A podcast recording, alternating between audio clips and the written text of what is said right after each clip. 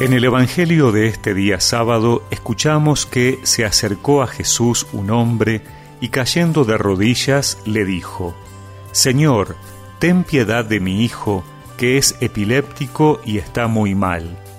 Frecuentemente cae en el fuego y también en el agua.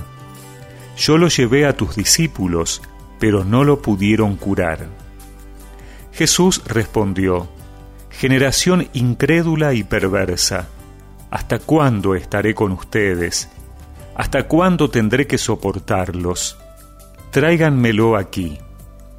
Jesús increpó al demonio y éste salió del niño, que desde aquel momento quedó curado. Los discípulos se acercaron entonces a Jesús y le preguntaron en privado, ¿por qué nosotros no pudimos expulsarlo? Porque ustedes tienen poca fe, les dijo. Les aseguro que si tuvieran fe del tamaño de un grano de mostaza, dirían a esta montaña, trasládate de aquí a allá, y la montaña se trasladaría, y nada sería imposible para ustedes.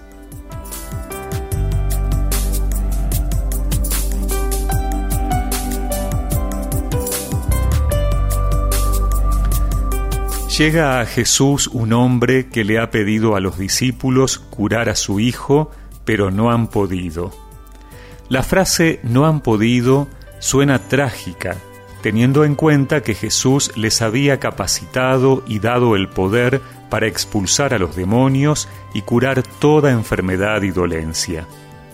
Por eso este episodio ilumina situaciones de nuestra vida personal o de la Iglesia cuando una misión fracasa, cuando ante un desafío nos damos cuenta que no podemos hacer nada o a lo sumo muy poco, cuando decidimos cambiar pero nuestras debilidades nos ganan la batalla, frente a estas situaciones es que nos preguntamos por qué nosotros no pudimos.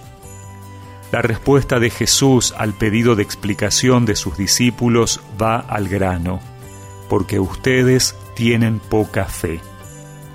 El problema no es saber decir quién es Jesús, sino identificarse con lo que Él es y con su camino.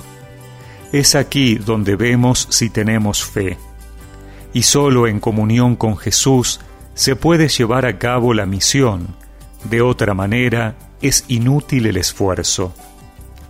Jesús pide por lo menos el mínimo, como un grano de mostaza. La más mínima fe ya es gran fe y logra lo que parece imposible, traer la salvación, hacer milagros, llevar a los otros también a un camino de fe. Un apóstol es aquel que, haciendo el camino de la cruz junto con su Maestro, vive a fondo el poder de la vida que brota del resucitado y es capaz de hacer presente ese poder en el mundo para obrar grandes transformaciones allí donde el mal parece reinar.